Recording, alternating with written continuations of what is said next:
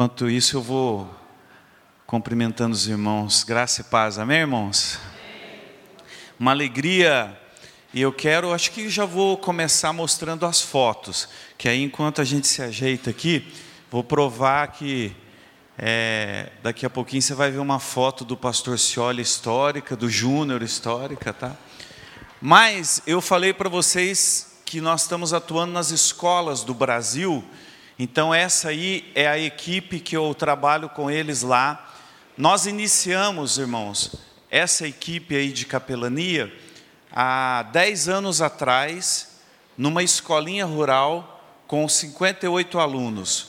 Hoje nós temos 25 voluntários de tempo integral, nós temos toda essa turma aí e atendemos 12 mil alunos na região de Palmeira e Vitimarsum. Tá? Eu estou falando de uma única cidade, uma única região. Pode passar? Esse aí que está embaixo de mim, ele é o Biel, é o meu filho. Ali nós temos um homem de Deus, o Manfred, é um alemão. Eu brinco, eu gosto, me apaixonei pelo sul do Brasil, irmãos, porque sem dúvida nenhuma é a nossa janela 1040. Um povo é, sofrido, mas um povo muito amoroso, né? Então, aqui o Washington é de Belo Horizonte, três pessoas foram para lá ajudar na missão e um deles é o Washington. Pode passar? Esse aí eu falei para vocês da construção da escola entre os machacalis numa viagem que eu fiz, e, e aí está, irmãos. Essa carretinha tem história, ela ajudou a puxar o material, puxou muita criança também. Aquele voyagezinho é um voyage 86, sofrido, mas que está construindo muitas escolas no Vale do Jequitinhonha. Pode passar? Depois que nós entregamos a escola pronta, eles disseram o seguinte: Pastor, deixa que a gente pinta a escola, que eles queriam pintar do jeitinho deles. Então nós entregamos ela com telhado, com tudo, e eles queriam só pintar. Pode passar? Aqui não dá para vocês verem, irmãos, mas quando nós chegamos com a equipe e tínhamos a missão de entregar a escola telhada, eu tinha o último dia, e eu falei assim, irmãos, nós vamos trabalhar enquanto tiver luz de sol. Olha a coroa que brilhou no pôr do sol, o Senhor segurou até as oito da noite, dia. E nós precisávamos, porque nós não tínhamos recurso de luz, e nós precisávamos trabalhar, houve atraso na obra por conta de que no, ter, no segundo dia que nós estávamos lá, a bomba que fazia a única biquinha de água chegar na obra queimou, que era cedido pela prefeitura. Eu olho para o pessoal, ah, aí a última vez que queimou a bomba aqui nos Machacalizes, vem lá de governador Valadares, eles levam uns dois meses para chegar aqui. Eu falei, misericórdia, irmãos. Aí o, o povo indígena olhou, olhou, eu falei assim: não, não tem a carretinha aí? Foi a coisa mais linda, irmãos. Falei assim: arruma o que vocês têm de balde. Nós construímos essa, carregando água no balde. As crianças faziam uma corrente humana. Foi, acho que mais fortalecedor do que se tivesse a mangueira e a água, né? Pode passar? Essa é a inauguração da escola evangelizando as crianças. Nós temos o Novo Testamento em Machacali, as crianças estão aprendendo a história da criação, e é claro, né, ele levou uma criação para dizer lá, tá vendo? Então são 80 crianças sendo evangelizadas com o Novo Testamento. Pode passar? Ali, ó, né? Adão e Eva. Pode passar? Aí a Rádio Transmundial, a sede em São Paulo, faço parte através da capelania escolar, eu tenho a alegria de desde 2007 fazer parte dessa equipe. Pode passar? Esse é o Dieguinho, quem lembra que eu falei dele? Olha o sorriso largo dele lá, ó. Esse é o Diego. Pode passar? Essa é minha filha, a Brenda. Como eu falei para vocês, ela junto com a equipe montou o Ministério Camarim. E aí, quando nós estávamos planejando a viagem missionária, a primeira coisa que ela falou, pai, vamos levar o camarim, pintar as crianças no Vale do Jequitinhonha e tá. E sonhou, sonhou, sonhou, parece até filho de palhaço, né? E pá. Eu falei, tá bom, filha. Chegou lá, qual foi a frustração dela? As crianças indígenas não podem ser pintadas. Porque uma menina pintada, ela é prometida de casamento. Então ela tem o rosto pintado. Aí, aí murchou igual aquele desenho, oh vida, oh tristeza, né? Falei, calma. Aí daqui a pouco as meninas indígenas viram a tristeza e ao mesmo tempo aquele monte de equipamento, espelho, palheta de sombra, não sei o que e tal, chegaram para as meninas e falaram assim: então a gente pode pintar vocês? Então fizeram várias pinturas indígenas, foi bem bonito, viu? Foi marcante. Pode passar? Esse sorriso, né, que não tem preço, não tem dinheiro que pague no mundo, né? Um sorriso de uma criança vendo a apresentação do palhaço, pode ir? Esse é o meu filho, Gabriel, né, junto comigo, ele ficou todos os dias na obra, de sol a sol. Pode passar? Esse aí é o Novo Testamento traduzido em Machacali, pode passar? Falei que as crianças comeram com a gente? Está aí a foto, né? Não, é, tinha outras, mas eu fiz correndo ali. Tem uma que está sessenta e poucas crianças em volta da gente. Foi muito bonito. Pode passar? Essa é a antiga escola que as crianças estudavam, né? Se não sei se dá para você perceber que tem umas cadeirinhas e lá no fundo um quadro branco. Não sei se a imagem permite que você veja, mas pode passar. E aqui o pastor se olha, o pastor Júnior, para provar que eu conheço eles mesmo, entendeu? Olha lá. E, e, se a imagem tivesse mais um pouquinho de zoom, você ia ver que o Júnior está banguelo, olha lá. É, tá bom? Eu vou até aí, depois eu acho que tem duas imagens de um menino americano, eu vou mostrar mais para o final então eu vou deixar essa apresentação do menino americano para o final. Bom, irmãos, nessa caminhada que nós estamos fazendo sobre conectados para multiplicar, há uma importância muito grande que o, o Júnior já colocou hoje de manhã aqui, de avaliar a nossa própria vida. E chega um tempo na vida cristã, irmãos, que você tem que fazer um check-up. Você tem que falar, meu, como é que está a minha vida? Como é que eu estou? Será que eu estou passando os dias e tudo bem? Então você precisa fazer com você mesmo essa avaliação. E desde o começo do culto agora, eu já quero provocar você para que você coloque nesse dia em especial alguém na sua mente. Deixa Deus conduzir você. E você vai entender por que, que eu estou fazendo esse desafio, tá? Mas nós estamos baseados no, no texto escolhido pela equipe é, de vocês aqui, João 15, de 1 a 5, eu convido você, se quiser, pode abrir João 15, de 1 a 5.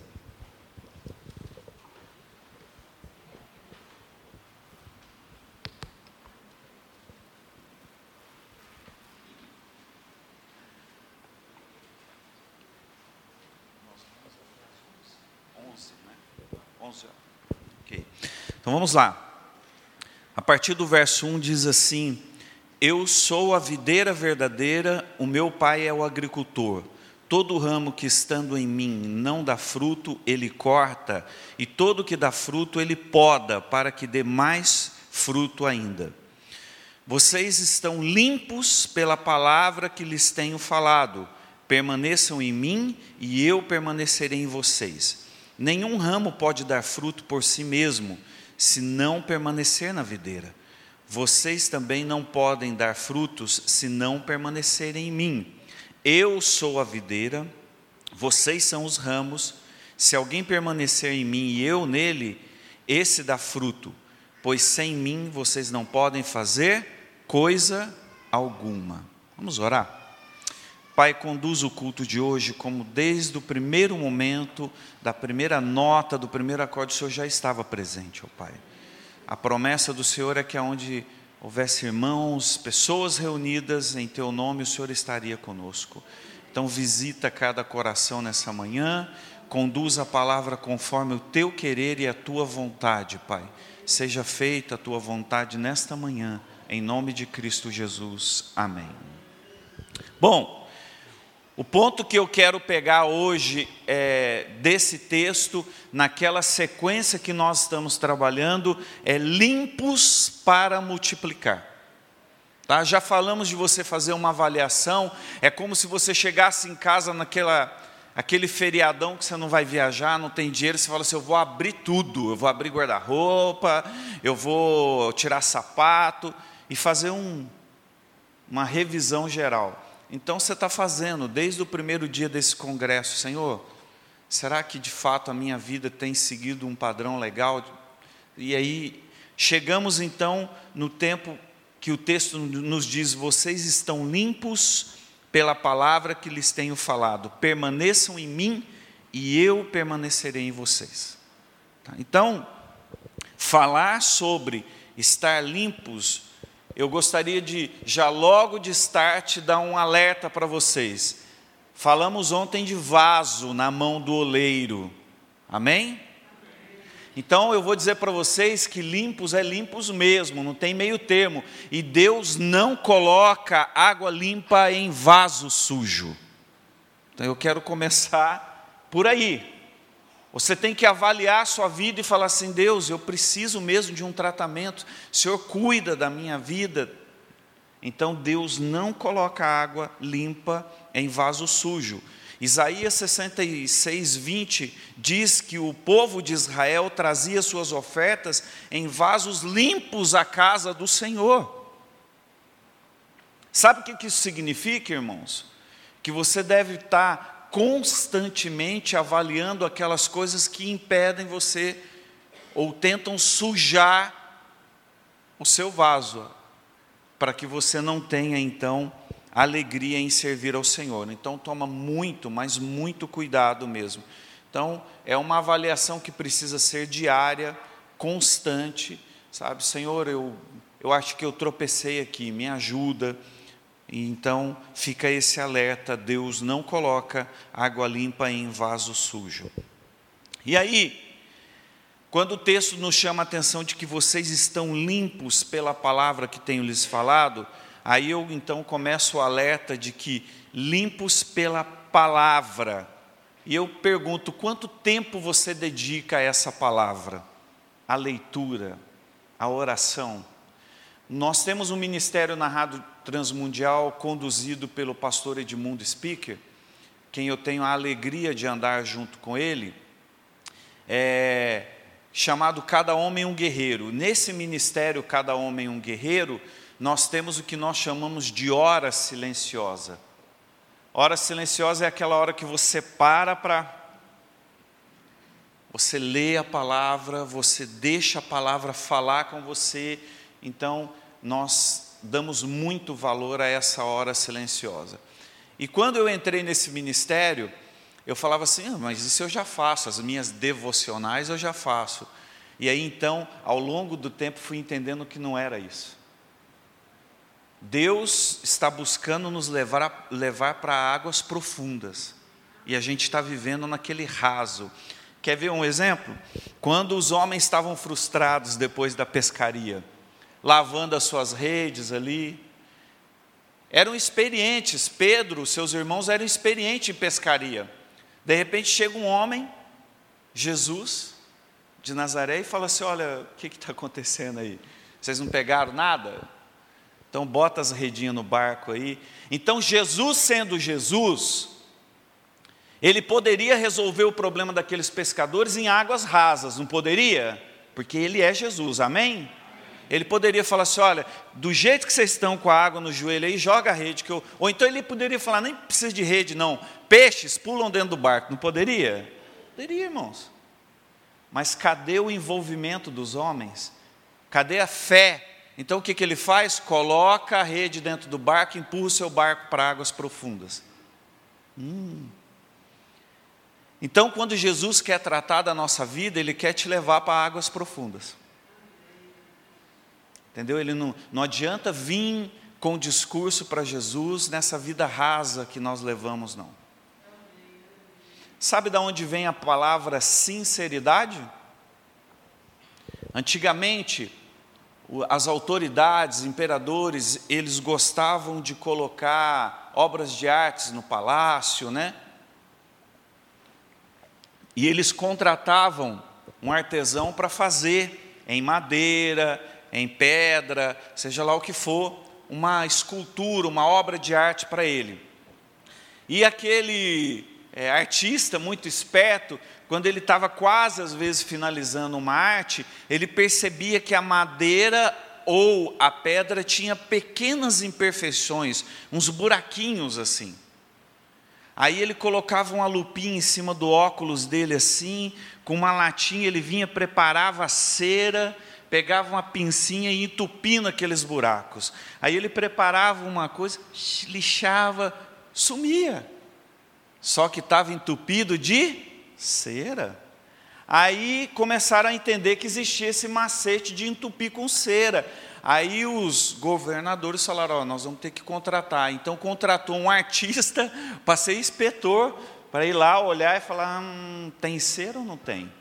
Então, quando esse cara chegava para inspecionar uma obra de arte, de artesão para artesão, ele batia no olho no cara e falava só: assim, você está fazendo uma peça para o imperador. Vou perguntar uma vez só: com cera ou sem cera, velho? Então daí vem a palavra sincero, sem cera. Então não adianta chegar diante de Deus com seus buraquinhos entupidos de cera, tá? Que ele vai chegar para você, ó, sem cera. Eu conheço seus buracos.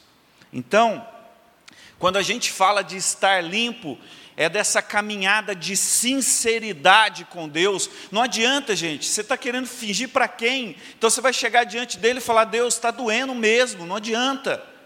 Eu quero, por favor, Senhor, trata o meu coração. Então não vai para Deus com seus buraquinhos entupidos de cera, diz para ele: Senhor, aqui eu quero que o Senhor coloque a sua mão e cure as minhas feridas. Então não entupir com cera. Agora, vamos fazer um, uma brincadeira aqui, vamos imaginar que hoje Deus decidisse é, agir com toda justiça, que Deus é justo, amém?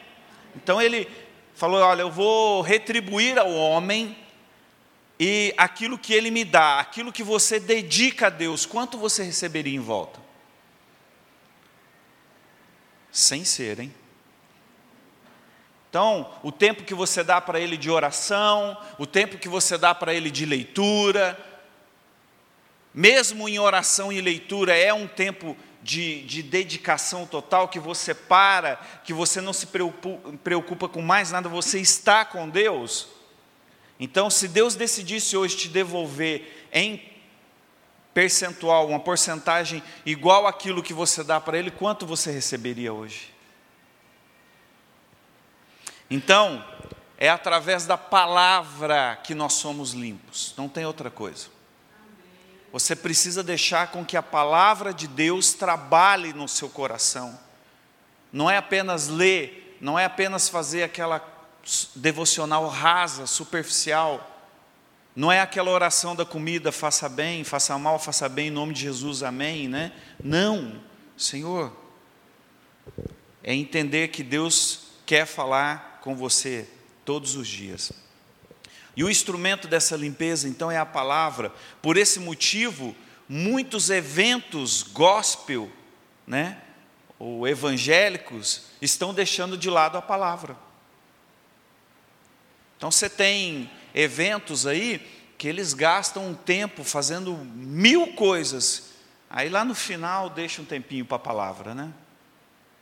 E eu conheço, irmãos, não é um, não é dois, não é três pregadores que subiram no púlpito depois e falaram assim: cinco minutos para, quinze minutos para terminar o culto. O povo já estava. E aí falou: bom, então vamos lá. Então, o que transforma a vida das pessoas é esse conjunto maravilhoso, é essa música, é, é, é a palavra de Deus transformadora. Agora, não tire a palavra de Deus. Permita que o povo seja confrontado com a palavra. Vira apenas uma, um encontro de comunhão, de diversão, qualquer outra coisa, menos é, um encontro de transformação, um culto. Né? Romanos 10, 17 diz o quê? Que é pela fé, né? É pela fé que vem ouvir a mensagem de Cristo. Então, nós temos que ter certeza que nós temos essa fé né, de ouvir a mensagem de Deus, ser transformado pela mensagem de Cristo. E esse é o fato de termos uma geração sem perspectiva. Talvez eu não sei se aqui nesta igreja há, mas eu na nossa igreja em Curitiba, em muitas outras regiões, nós temos passado por uma, um conflito muito grande com jovens e adolescentes descompromissados com a palavra de Deus. Você confronta ele, fala, cara, vem, vamos lá, vai dar certo e tal. Aí ele é até mais ou menos. Então aí eles estão sem perspectiva, sem vontade, eles não estão mais respirando a esperança do Evangelho de Cristo, né? E alimentar essa fé. Eu quero ler duas frases é, que eu postei é, sexta-feira nas redes sociais de Charles Salomon, do livro Manual da Felicidade, que é da Rádio Transmundial, é um que eu fui desafiado agora de fazer a leitura sistemática dele, e quando eu me deparei com essas duas frases, eu falei, eu não posso deixar ela só para mim. Então, uma frase diz o seguinte: a cruz de Cristo não é um lugar onde muitas pessoas se reúnem para ter comunhão, as pessoas que creem na cruz e nos seus ensinamentos não pensam ter chegado a algum lugar a não ser aos pés da cruz. Então não diga que você já chegou, que você já é o cara, que você já é. Não. Tá? E a segunda frase é: não existe uma chegada final à cruz. Nenhum de, nenhum de nós somos maior do que o Mestre, Todos, todos nós temos que passar pelo caminho da cruz para sermos vitoriosos. Até que os cristãos entendam isso, eles continuarão a resistir à mensagem que a vida vem pela morte e a vitória pela derrota.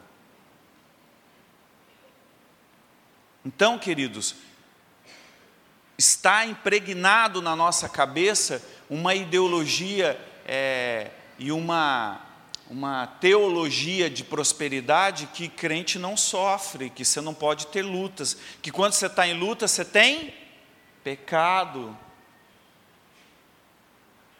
Então, na verdade, o que nós temos que entender é que nós estamos remando contra o sistema, contra essa maré. Por isso que muitas vezes as perseguições se levantam. Você acha que para acontecer esse congresso aqui, é, foi tudo muito mole, muito fácil? Pergunta para o pastor Júnior, pastor Cioli, para a equipe que está ligado. Eu tenho uma foto que eu nem coloquei ali, antes dessa viagem missionária para o Vale do Jequitinhonha, exatamente antes. Nós íamos embarcar às seis da manhã de domingo, sábado, até as é, meia-noite, né, depois virou, o Gabriel teve alta três horas da manhã. Eu tenho a, a foto dele no hospital, deitado. E aí o médico falou: Não sei se eu posso liberar o seu filho para viajar. E aí o meu filho olhava para ele e falou assim: Olha, não é, não é o senhor que vai me liberar. Eu falei: Eu tenho uma missão para cumprir no Vale de Jequitinhonha. 13 anos de idade. Ele falou: Daqui a pouco eu saio daqui. Então, o Senhor sabe. Agora, um segundo ponto que eu quero tratar com vocês ainda nesse trecho de João é que foi necessário que alguém falasse, e o finalzinho ali diz que lhes tenho falado. Que fascinante, gente. Vocês estão limpos pela palavra que lhes tenho falado, né? E aqui eu já falei e gostaria de dar um minutinho, baixa sua cabeça e fecha os teus olhos agora. E você vai entender por que, que eu estou fazendo isso. Eu queria que você pedisse a Deus agora, em submissão, em temor, para que Deus lembrasse de alguém. Que você lembrasse agora de alguém que você gostaria que estivesse aqui ao seu lado na igreja. De uma pessoa que você talvez gostaria de dar um abraço, de pedir um perdão, de dar uma palavra de gratidão e essa pessoa não está aqui hoje. Então pede para Deus. Fala, Deus, quem é essa pessoa? Guarda ela no seu coração. Fala, Deus, eu preciso da sua ajuda.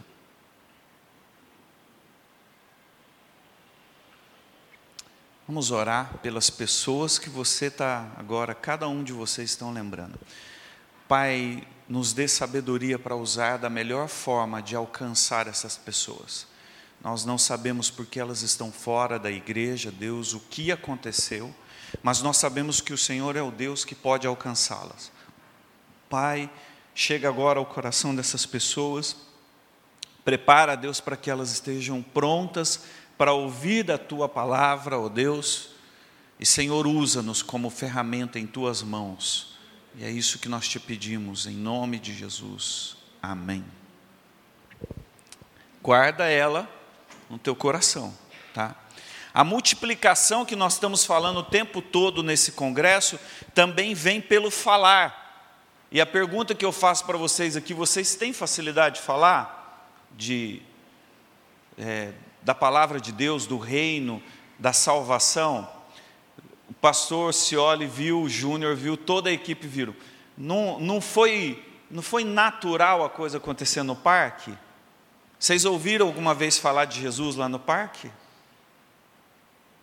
Por quê? Porque é assim que tem que ser a nossa vida, não é algo programado, tem que ser algo natural. Então, desde uma brincadeira com o palhaço, a ginástica, tinha música, o pessoal estava ouvindo, ah, e ele lá, vamos, corre, corre, vamos, corre, corre. E o pessoal, ah, tem uma música de fundo, Sabe, está fazendo a maquiagem ali, uma pintura no rosto da criança, nossa, como é que você é linda. Sabia que você foi criada por Deus? Tudo então coopera para que as pessoas ouçam então dessa mensagem. Eu costumo dizer em congresso de adolescente que é, é mais ou menos a semelhança de você pegar adolescente bem naquela transição da pré-adolescência para a adolescência, e adolescente é um trem estranho, eles gostam de andar de bando, né? só bando. Onde você vê um adolescente, tem um monte atrás, né? Ontem, ontem eu cruzei com um aqui que ele estava com a mão cheia de balinha, assim. Eu falei, onde que ele vai, senhor? Assim, então, mas anda em bando, vai para cá, vai para lá e tal. Você já viu um adolescente convidar o outro para ir comer um lanche? Fala um lanche. Eu vou falar da cantina aqui, né? Se não for outro lugar, passa mal. Não é isso? Já aprendi. Comeu pastel ali. Né? O adolescente vai convidar o outro para comer, ele até baba pelos cantos da boca. Você tem que comer aquele lanche, cara. Cara, tem dois hambúrguer, tem queijo, no meu queijo derrete, assim e tal. E ele vai falando. E aí o outro adolescente quase chora, já viu? Aí ele pergunta: onde que é? Quanto é que custa? Ah, já quer saber, porque ele vai pagar para comer. Agora pede para um adolescente na escola falar da igreja, do, do Atos e tal. Aí eu só, vai ter um encontro lá na minha igreja lá. É bom? É. Hum. Vai, vai lá, vai lá, vai para você ver, vai. Aí o outro cara fala, nó, que vontade de ir. Uh! Se você me laçar pelo pescoço, eu até vou. Então eu queria, eu falo isso para os adolescentes, eu queria que os adolescentes tivessem a mesma, sabe, garra de falar desse sanduíche. Então falar, cara, você tem que ir lá.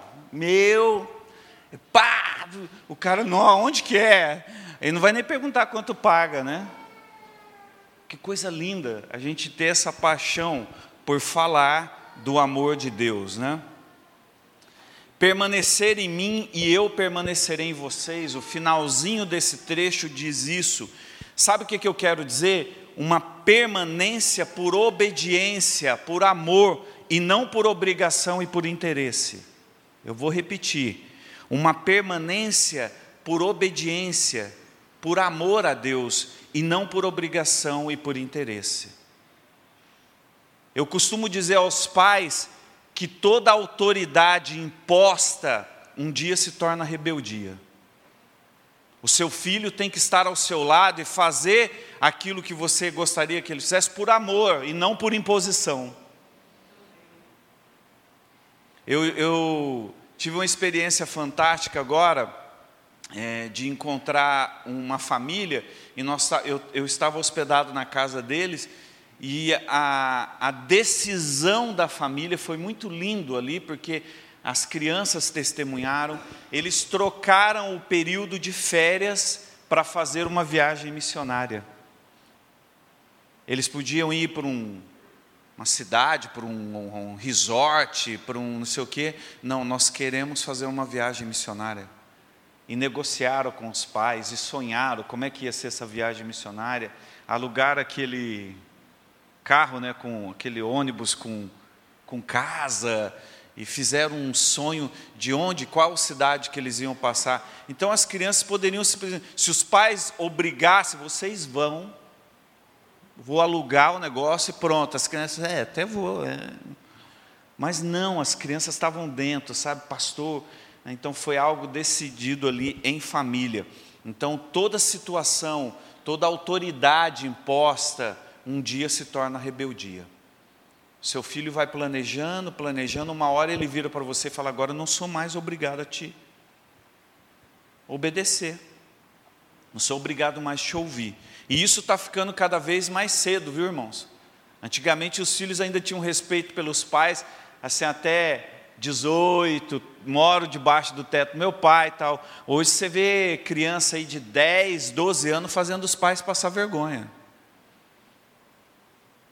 Então, essa autoridade. Então, quando eu falo que a palavra nos limpa e agora permanecer em mim e eu permanecerei em vocês, eu quero desafiar então a igreja a entender isso. E uma coisa que me chama muita atenção é que lendo isso me veio a imagem que o despertador de Deus já tocou. Não basta ser igreja, né? É, para os que estão aqui dentro, nós precisamos ser igreja para os que estão lá fora. E aqui eu quero deixar um ponto bem claro para os irmãos, se vocês ainda não tinham ouvido falar nisso, por favor, chegar em casa, bota na, na porta da geladeira, escreve lá. Há uma diferença muito grande em fazer igreja e ser igreja. Fazer igreja é você ter tudo muito bem organizado. Nós somos bons nisso, teatro, música, tal, é fazer. E a outra coisa é ser igreja. Ser igreja com as pessoas, ser igreja onde nós estamos, isso é ser. Até porque termina o culto hoje aqui, a semana sua continua. Então você só vai fazer igreja domingo que vem. É, danado. E não é isso que Deus quer. Ele quer que você seja igreja, aonde você estiver. Então permaneça em mim e eu permanecerei em você. Mateus 13, 24 tem uma parábola interessante que é a do joio e do trigo. E ali ele diz o seguinte, no trecho: Enquanto os homens dormiam, o inimigo veio Sabe o que isso significa? Sendo assim, no nosso silêncio, o inimigo vai trabalhar. Enquanto a igreja permanecer silenciada, o inimigo vai se levantar. Para mim, é um dos trechos mais marcantes dessa parábola. Então, o que você precisa pedir nesse congresso é falar: Senhor, quando findar o culto hoje, eu quero permanecer no Senhor, permaneça em mim, Deus. Eu quero ser igreja onde eu for, eu quero estar no ponto de ônibus e alguém olhar para mim, né? Eu saí, é, cheguei, saí do hotel e cheguei do hotel de palhaço, né? Aí os recepcionistas. Aí eu falei, estou hospedado aqui, viu? Parece não, mas eu estou hospedado, né? As pessoas no elevador. Então são oportunidades. Imagina você está com alguém do seu lado ali e aí você tem a, a graça de falar desse amor de Deus, né? Então, sendo assim, no nosso silêncio, o inimigo vai trabalhar, o despertador de Deus já tocou. Um corpo desobediente para uma mente perfeita. Eu quero contar o testemunho de uma menina americana, N, que marcou muito a minha vida. Ela nasceu com uma deficiência e logo depois que a família identificou a deficiência e sabia que aquilo ia ser uma luta para criar aquela menina, eles foram na porta de um abrigo de crianças e entregou deixou a criança lá. E a Anne então nunca soube quem eram seus pais biológicos e tal. E essa menina foi criada naquele orfanato. Então, ela foi crescendo e a, a dificuldade motora dela em falar, tinha parte das pernas eram atrofiadas, os braços atrofiados, então usava bota. E aí ela foi crescendo. E naquele orfanato, para cada criança, é, existia um padrinho para cada criança. E a Anne tinha um, um casal que apadrinhava ela. E ela demonstrava em todas as vezes que encontrava o desejo de morar sozinha. Mas como é que você vai morar sozinha, né? Como é que o diretor do orfanato vai permitir? Olha a sua situação e tal. E foi chegando, e até que foi o aniversário de 15 anos dela, fizeram um aniversário bem bonito e tal. E aí ela mais uma vez colocou como um pedido no aniversário: eu quero morar sozinha. Então aquele casal, junto com o diretor do orfanato, falou: olha, eu acho que nós podemos fazer alguma coisa por ela. De repente o orfanato ajuda, vocês também, vamos alugar uma kitnet que a gente possa dar suporte para ela e tal. Então, aos 16 anos, ela sai do orfanato e vai morar sozinha. E aí alugaram, mobiliaram uma kitnetzinha para ela, bem bonitinha, perto daquele casal, e o casal estava sempre dando assistência para ela. E Anne decide ir para um instituto bíblico. E a coisa que estava na cabeça dela é: eu quero descobrir por que Deus me criou assim. Eu quero descobrir por que Deus me criou assim. E aí então, durante o tempo, ela tinha um, como se fosse um tablet ali, ela falava muito pouco, com dificuldade, então ela só ouvia e ia fazendo as suas anotações naquele tablet. E assim passou um ano. E aí, o dia a dia na casa dela tinha um, uma pequena escadinha para subir assim. Então, às vezes, ela queria subir, a perna não obedecia, ela caía na escada. Um dia ela foi preparar um chá para ela tomar à noite, sozinha no, na kitnet e ela pegou a água, foi colocar, mas a mão não obedeceu, virou nela água quente, e assim foi a rotina, ela se adaptando. Um dia o diretor daquele instituto, já passado um tempo que a Anne estava lá, virou para ela e falou assim: alguns alunos já tinham feito devocional. Ele falou: por que não ela? E aí chegou para a Anne e falou: Anne, você não quer fazer uma devocional para os alunos? Ela disse: quero, faço. Então ela foi, pegou o tabletzinho dela ali e foi preparando e escreveu. Aí ela virou para a amiga que sentava sempre do lado dela ali no Instituto Bíblico, no seminário, e falou: Se eu escrever, você vai lá e lê para mim? Aí ela falou: Leio. Aí então foi ela lá na frente, apoiada pela sua bengalinha, muleta lá, e a moça foi e leu. E aí ela começa um, um, pequeno trecho de introdução dizendo quem ela era. Olá, eu sou N, tenho 18 anos, e aí fui abandonado pelos meus pais, e vai contando a história dela. Tenho deficiência, não consigo andar direito, falar, vocês já devem ter percebido. Mas eu cheguei aqui tentando descobrir por que Deus me criou assim. E ela fala, e eu descobri. E aí ela vai para o texto de 2 Coríntios 4, 7 tenho, porém, esse tesouro em vasos de barro, para que a excelência de todas as coisas seja de Deus e não nossa. Né? Aí ela falou assim: quando eu mudei e fui morar numa kitnet sozinha, eu tinha certeza que as coisas seriam diferentes, que eu ia ter minha independência, mas muitas vezes na escada que eu tinha para subir no meu, na minha kitnet, eu, eu tinha certeza, como a minha mente é perfeita, eu sei tudo que vocês falam aqui na sala, que o professor está explicando, eu sabia que as minhas pernas precisavam subir aquela escada, mas elas não subiam. E eu caía. Uma vez fui preparar um chá para tomar, eu sabia que a minha mão precisava pegar aquele jarro e colocar na xícara. A minha mente é perfeita, mas ela não obedeceu, então a água virou em mim. Aí ele falou assim: então eu entendi que o sofrimento de Cristo, sendo a cabeça, a mente perfeita de um corpo desobediente.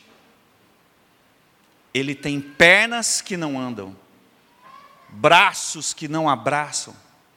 E aquela menina começou. ouvidos que não ouvem, boca que não fala. Então ele falou assim: então Cristo me trouxe aqui para que eu entendesse a dor que ele sofre como uma mente perfeita, sabendo que existe dentro da igreja pernas que não querem andar, mãos que não querem estender, olhos que não enxergam a dor, ouvidos que não ouvem. Ela falou: então eu sei que eu sou esse vaso imperfeito e que a mente perfeita é Cristo. Eu queria chamar o pessoal do louvor aqui, porque nós vamos fazer um momento especial agora. E eu queria que o pastor Júnior preparou uma equipe, eu queria que essa equipe que o pastor Júnior preparou viesse aqui para frente agora, todos os que foram convocados e eu vou explicar direitinho para vocês. O que, que nós vamos fazer agora nesse final do culto? Ah, me perdoe, irmãos, deixa eu dar só. É, ontem, o pastor Marcos Vinícius, isso? É, ele me mandou um áudiozinho e eu acabei falando assim: puxa vida, a gente vai olhando para o relógio e fica temeroso, né, com aqueles ponteiros correndo demais, dá vontade de fazer um para, né? Aí ele perguntou, Adriano, mas e o desfecho, seu pai, sua mãe e tal, no testemunho? É, é que é corrido, né, irmãos? Mas assim, a minha mãe, depois de algum tempo que eu fiquei dentro daquele quarto que eu contei para vocês, a minha mãe liberou para que eu e o meu irmão fôssemos para a igreja. Nós começamos a frequentar a primeira igreja batista de Pouso Alegre, e aí depois era hábito naquela década dos anos 80 e 90, os adolescentes e jovens faziam serenata para as mães. Quem passou por isso sabe do que eu estou falando. E aí eu falei para o pessoal, ó, nem adianta fazer para minha mãe, porque minha mãe é dura de coração, ela não vai querer. Aí o que aconteceu? O líder de jovens daquela época falou, nós vamos fazer para sua mãe sim. Então passaram, minha mãe nem abriu a janela, mas ficou ouvindo. Eu sei porque ela conta agora para mim, sabe? Falei, danada, né? Devia ter pelo menos dado uma olhadinha assim, né? Aí eu deixei a florzinha lá para ela, e junto com a florzinha tinha um convite para o culto de domingo das mães. E eu, como o pastor Cioli disse, envolvido com a equipe de louvor, aí eu falei, pastor Genivaldo, minha mãe não vem, né? E aí eu estava tão intertido ali tocando e tal, daqui a pouco o pastor Genivaldo vem, põe a mão no meu ombro e fala, olha lá no fundo quem está sentado. Aquele dia minha mãe se entregou a Jesus me levou de terreiro em terreiro, onde eu fui consagrado e disse: Eu estou com meu filho, né, ao lado de Jesus, que foi a pessoa que curou. Né? Então, meu pai morreu no alcoolismo, com câncer. O pastor Genivaldo teve a oportunidade de orar com ele. Então, irmãos, se você me perguntar, eu não sei. Foi a resposta que eu dei para o pastor Marcos. Não sei. Os últimos minutos de vida do meu pai, ele chorou, né? fez uma confissão, mas eu não sei. Então, o desfecho do meu pai e da minha mãe foram esses. Né? Minha mãe hoje serve ao Senhor, né? uma mulher que está dedicada a Deus, né? e o meu pai é, já partiu. Bom, o que, que eu quero fazer com você agora? Nós vamos pôr em prática aquilo que nós é, falamos. conectados para multiplicar. Eu pedi para que você pensasse em alguém, e é isso que nós vamos fazer agora, tá? Eu vou chamar a equipe, eu queria que ninguém ficasse sem fazer isso. Se você falar assim, eu não trouxe meu celular, eu não tenho crédito, não... a equipe vai estar aqui na frente e vai até você. Então, o que nós vamos fazer agora é que nós vamos parar por cinco minutos, dez minutinhos, para que você ligue para essa pessoa. Irmãos, vai dar um nó na garganta, você vai falar, não quero falar com ela agora e tal. O pessoal está posto aqui para exatamente te emprestar, se você falar. Então você vai dizer para ela, nós paramos o culto agora, porque eu queria dizer o quanto você é importante para mim. O quanto Deus tem para fazer na sua vida. Talvez é um pedido de perdão que está engasgado aí que você precisa fazer hoje. Talvez é uma liberação de amor que você precisa fazer. Olha, é uma palavra que você precisa dar para alguém. Então o texto diz que vocês estão limpos pela palavra que lhes tenho falado. Permaneçam em mim e eu permanecerei em vocês. Então, o que eu quero propor nesse momento é que você pegue o seu celular e que você faça o que? Você vai ligar para essa pessoa. De repente, você conseguiu fazer isso em dois, três minutos e nós ainda temos algum tempinho. Você pode ligar para outra.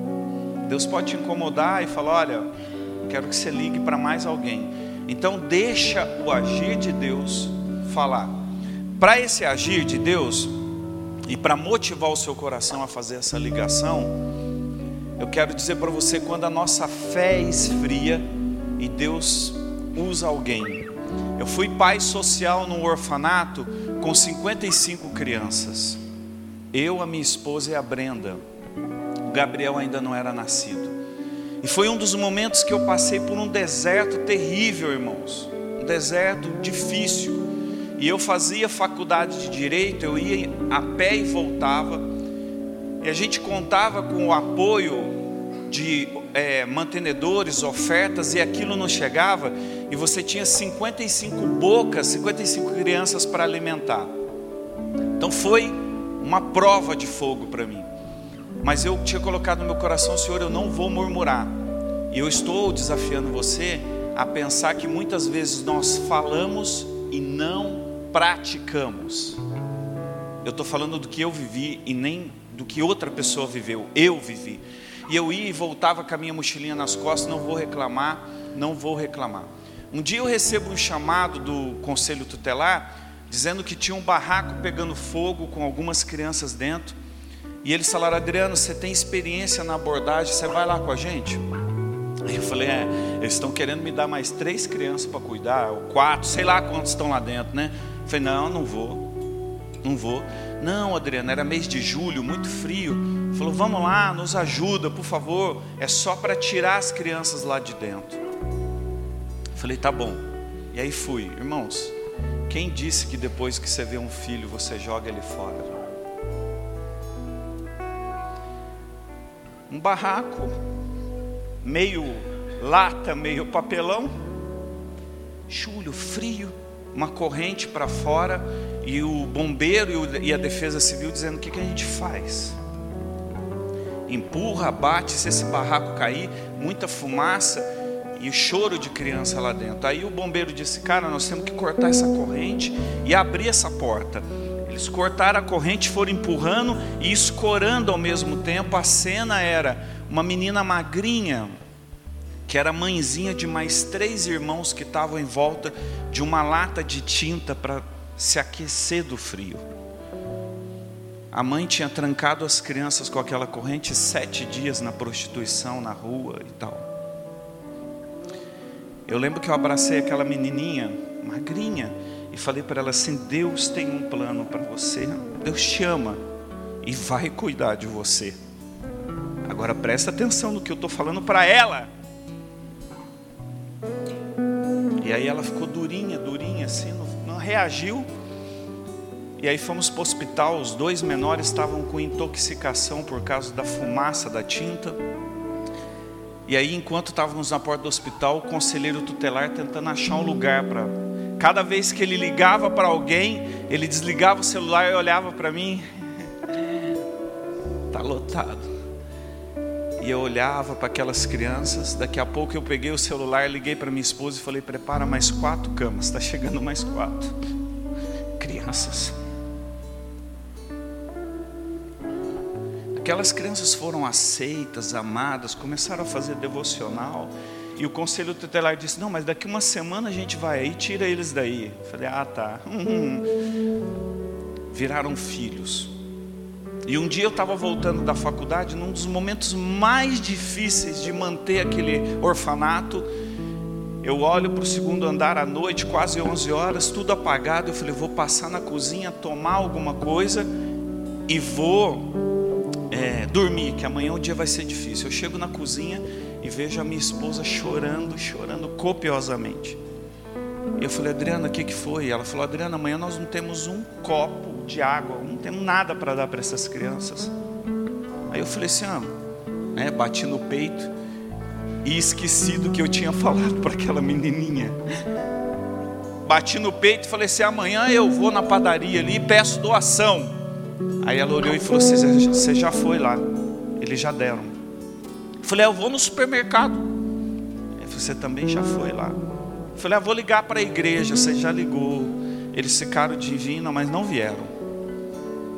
E eu caí no desespero. Fui tomado pela dor da minha esposa e chorava. Só que, irmãos, quando Deus quer lembrar quem Ele é, Ele usa quem Ele quer. Quando Deus quer se manifestar na sua vida, Ele usa quem Ele quiser. E naquele dia, aquela menininha que foi resgatada não estava dormindo. Ela se escondeu na porta, atrás da lavanderia, na cozinha. Ela ficou escondidinha lá, ouvindo tudo, ouvindo tudo. Quando ela me viu chorar, irmãos, ela empurrou a porta, saiu. Sabe o que ela falou para mim? Pai. Ela falou, pai, vamos orar? Eu falei, ah, que miserável homem que eu sou. Eu tiro essa menina do nada, eu digo que existe um Deus, e eu não acredito nisso. Ah, vamos orar, Pai. Irmãos, se não fosse comigo, você poderia questionar, mas a oração dessa menina está na minha cabeça. Eu pus a mãozinha, mão a mão, eu, a minha esposa e ela. Falei: Você quer orar conosco, filha? E ela começou a oração assim, desse jeitinho: Deus, eu nem sei aonde o Senhor está, mas eu sei que o Senhor pode me ouvir. Amanhã nós não temos nada, mas o Senhor pode nos dar um presente, não pode? E assim ela foi. Aí sabe como é que ela terminou a oração dela? Boa noite, viu Deus? Boa noite. Peguei aquela menina, coloquei na cama, falei: Obrigado, filha. Mas o meu coração estava endurecido, talvez como o seu agora. Quando a gente pede para você, fala para alguém que existe esperança. Seu coração está duro, o meu estava. E eu disse assim, tadinha, nem sabe. Amanhã nós vamos levantar mesmo, o mesmo sofrimento. Aí Deus fala, não terminei. Seis e quinze da manhã toca a campainha do orfanato. Seis e quinze. Eu abro a porta, um cara de calça jeans com bota suja. Ele fala, quem é o responsável desse orfanato? Eu falei, sou eu. Aí ele falou assim, eu sou da fazenda aqui de cima. Eu falei, os meninos pularam lá para roubar laranja. Nossa. Aí ele falou: teve uma festa de casamento. Meu patrão fez comida para 700 pessoas e sobrou muita coisa. Ele está perguntando se o senhor aceita a doação. Eu falei: é, eu não sei se eu estou precisando. É. Ele entrou com uma caminhonete. Eu peguei os meninos mais velhos da casa. Aqueles meninos entraram e eles começaram a descer. Você deve perguntar, Adriano, mas o que, que saiu de lá? Eu não sei, irmãos, mas eu sei que os nossos celeiros se encheram. Agora, sabe quando isso acontece? E aí eu percebi claramente quando eu abracei aquele homem, de novo eu vi uma pessoa dura. Eu falei, Deus usou sua vida hoje para alimentar essas crianças. Muito obrigado. E aí então, o nosso vaso estava vazio, irmãos. Vazio tinha nada, nada, nada. Aí Deus falou: já que não está cheio de nada, eu vou pôr a mão agora, deixa eu fazer. Do que você achar que a sua vida está cheia de você mesmo, das suas coisas, do seu orgulho, da sua vaidade. Aí você vai estar tá perguntando, Adriano, mas era o seu? Não, era daquela menininha lá, não era o meu. E aí Deus falou: vou encher, e vou te mostrar que eu posso encher. Agora você chega diante de Deus com seu vaso cheio de você, Deus vai colocar o quê? Deus vai saí de sítio em sítio procurando esse homem. Eu fui de fazenda em fazenda. Eu falei, ó, oh, é um homem assim, barbudo e tá, não trabalha ninguém aqui assim não. Fui aqui, fui ali, fui aqui. Mas Deus mandou alguém. como é que você não vai acreditar que Deus pode fazer algo por essa pessoa que você vai ligar agora? Depois de ter terminado de tirar as coisas de dentro da caminhonete, que eu abracei aquele homem, eu olhei para o segundo andar, assim, exatamente como estão os irmãos ali, ó. As crianças estavam tudo com a mochilinha pronta para ir para a escola. Aí aquela menininha sofrida, resgatada lá daquele barraco, olha para mim e faz assim: ó. Deus, Deus, Deus. Eu falei assim: volta todo mundo para dentro e vamos tomar café. Nosso café chegou. Pega o seu celular agora. Liga para essa pessoa. Diz para ela assim: ó, paramos o culto aqui agora porque nós amamos você, porque eu quero te ver bem, eu quero te ver melhor. Existe esperança. Liga para ela agora, por favor. É o seu tempo. Se você não tem o celular, nós vamos levar.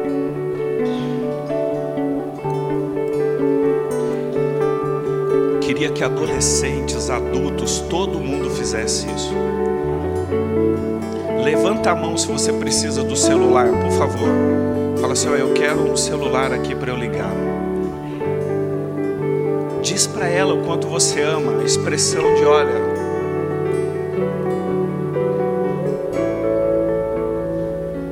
Deixa Deus usar você agora.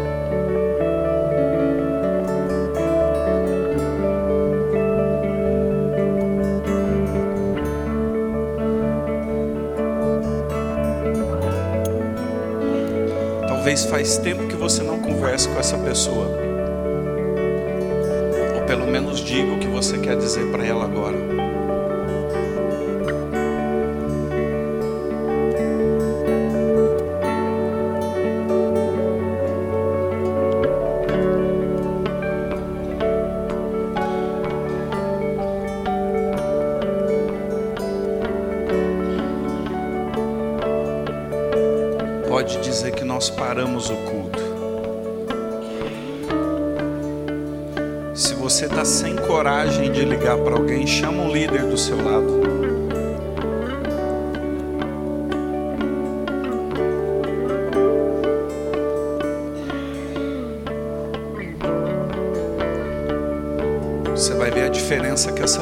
Vai fazer.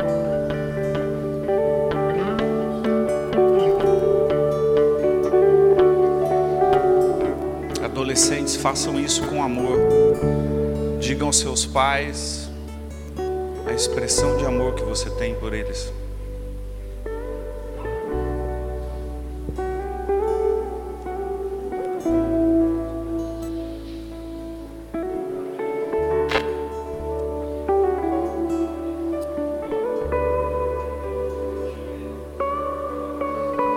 Deus pode trazer pessoas de volta, irmãos. Deus pode trazer pessoas de volta.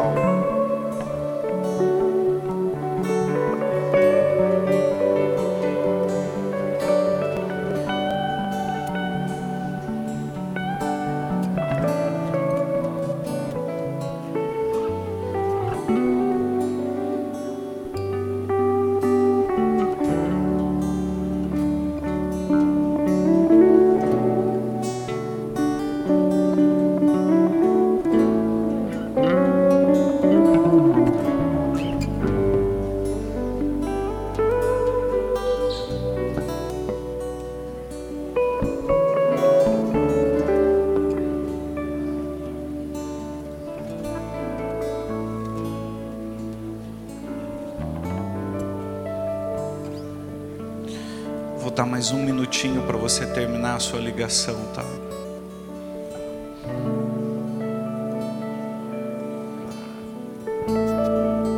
Se quiserem ligar, fica à vontade.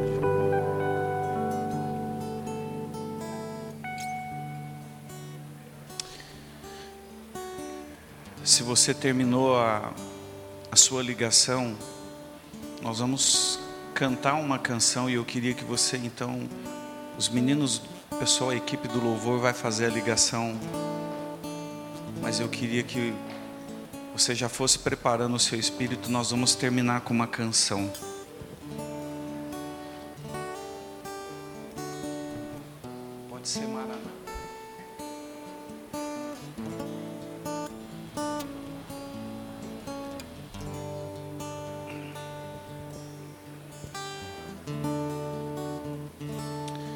Deus tenha usado você poderosamente. Sabe por que, que o inimigo não quer que você ligue nem fale? Porque as palavras curam, irmão. As palavras curam quando você chega para alguém e diz: Olha, mas o inimigo quer nos tornar orgulhoso, sabe? Dizer: Eu não vou fazer isso. Deixa Deus.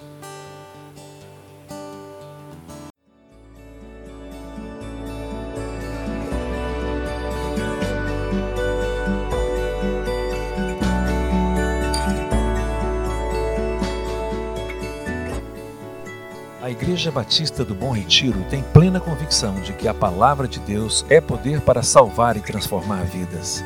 Nosso desejo é que essa mensagem tenha alcançado seu coração. Para saber mais sobre quem somos e em quem acreditamos, acesse ibbrpatinga.com.br.